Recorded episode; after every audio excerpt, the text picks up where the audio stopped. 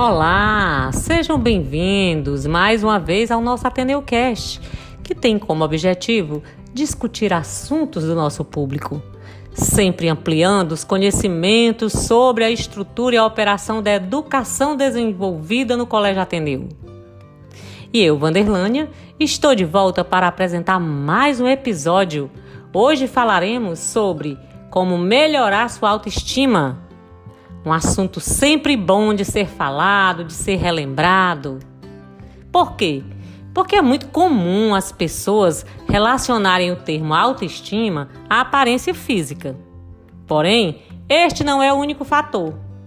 A autoestima consiste mais na visão e na avaliação que você tem de si mesmo por inteiro. E falar sobre essa temática é importante porque a autoestima é um dos indicadores de saúde mental. Ou seja, pode trazer bem ou mal-estar na relação consigo, mesmo e com o outro. Embora esse desequilíbrio não seja considerado uma doença mental, pode trazer prejuízos na esfera afetiva, na esfera social, na esfera psicológica e física. E vocês, vocês sabiam também que existem três tipos de autoestima? Hum, então vamos conhecer. É comum também é, as pessoas conhecerem a autoestima baixa e a autoestima alta. Mas você já ouviu falar que existe a autoestima inflada? Autoestima inflada? O que poderia ser isso? Bom, ela pode ser confundida com a autoestima alta.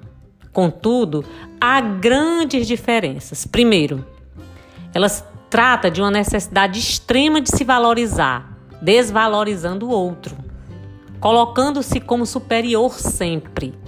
Com isso, o seu efeito acaba trazendo prejuízos na, conviv na convivência social. Muitas vezes, as pessoas ficam muito inseguras e se utilizam desse artifício para se sentir valorizadas. Por exemplo, eu posso falar, eu posso me sentir, eu sou a única mulher bonita desta cidade. Ou eu posso dizer na minha empresa, não há outro profissional mais competente nessa empresa do que eu. É igual aquela história: espelho, espelho meu, há alguém mais linda do que eu? Aí depois, gente, vem a autoestima baixa é quando as pessoas se veem de uma forma muito negativa, com menos valia. Geralmente está presente a sensação de insegurança, a sensação de indecisão, de medo de ser trocada ou de ser rejeitada.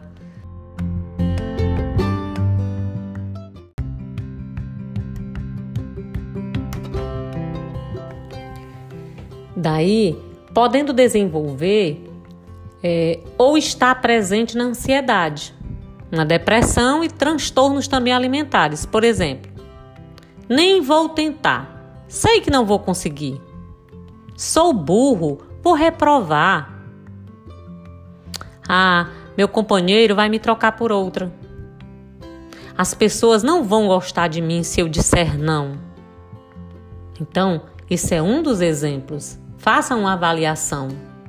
Aí temos também a autoestima alta aquela que consiste numa visão positiva de si mesma, ou seja, a pessoa identifica suas potencialidades, suas habilidades, suas dificuldades, sabe lidar com todas as situações de maneira assertiva. Aqui não há necessidade da validação do outro para se sentir valorizada, não. Dessa forma, ocorre o equilíbrio. Por exemplo, quando eu digo, tenho dificuldade em ser pontual, por isso, procurei me planejar. Ou, respeito sua crítica, mas não concordo, pois conheço minha capacidade, reconheço minhas habilidades. Então, olha só como é interessante. Vamos conhecer os três pilares da autoestima?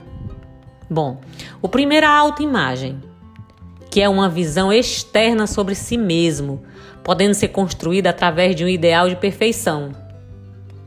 De acordo com o que os outros dizem, ou referente ao que realmente me vejo no espelho.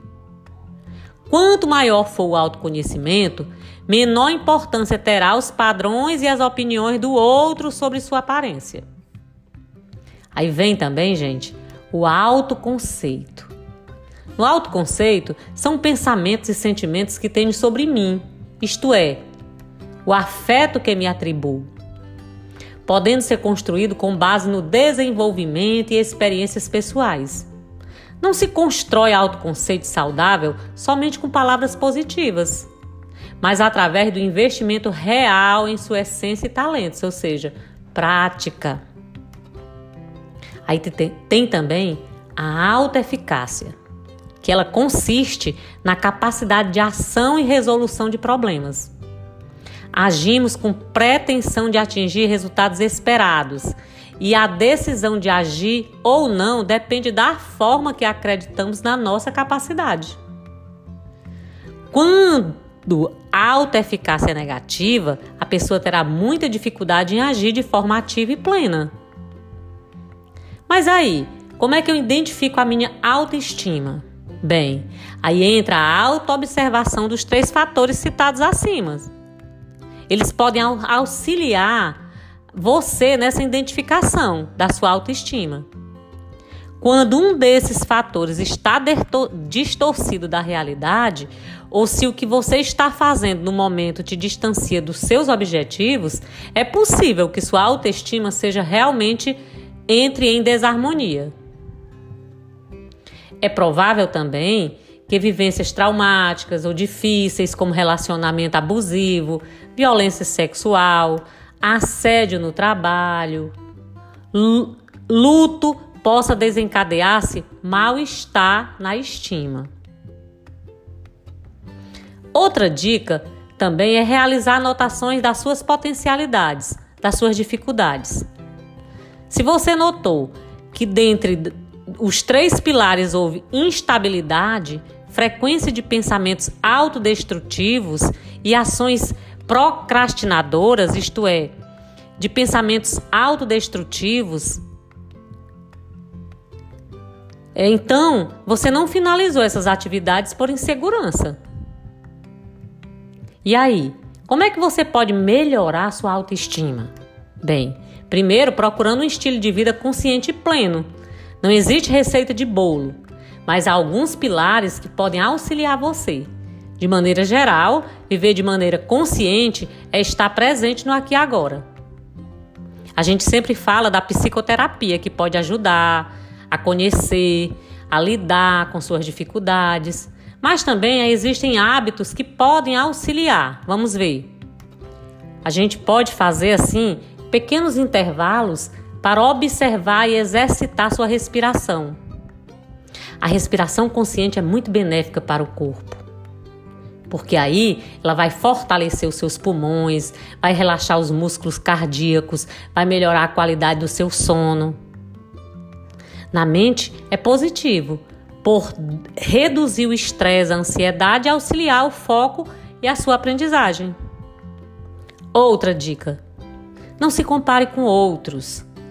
O hábito de se comparar produz sofrimento emocional, considerando que cada pessoa é única e quando fugimos muito de quem realmente somos, a gente adoece. Respeite suas particularidades e sua realidade, buscando agir de acordo com suas qualidades. Realize sempre o autocuidado. Cuidar de si é uma forma de conexão e de amor consigo mesmo. Procure fazer algo prazeroso com você mesma Seja maquiagem, seja assistir filme, seja cuidar do cabelo, seja ouvir música, seja fazer atividade física. Identifique sempre mais ou menos três atividades diárias que te faz bem e repita sempre que possível. Dedique tempo para perceber seu corpo, essa observação pode ser realizada através de uma meditação, através de exercícios físicos, através de uma automassagem ou fazendo uma viagem pelo seu corpo, notando quais são as sensações que estão presentes em cada parte, qual é a dor, qual é a tensão, qual é o que te relaxa. Observe também suas emoções, identificando, anotando. Pode ajudar você a refletir sobre Quais emoções se repetem? Como lido com cada uma? Quais tenho mais dificuldade e facilidade? Sei realmente lidar com minhas emoções? Pensem nisso. Considere também pequenos avanços. Às vezes esperamos tanto diploma, casa própria, a tão sonhada casa e a viagem perfeita. No entanto, deixamos de aproveitar a caminhada. Valide e comemore suas pequenas conquistas. Talvez no momento não consiga realizar a viagem dos sonhos. Contudo, você está tendo conquistas tão prazerosas e especiais quanto. Perdoe também seus erros. Negar a, a possibilidade de errar é o mesmo que negar a nossa condição humana. Em algum momento da vida vamos errar. Porém, podemos aprender com isso, tendo a oportunidade de planejar e fazer diferente da próxima vez. Lembre-se, culpar-se aumenta a autocrítica e o sofrimento psíquico. Pense em tudo isso e até a próxima!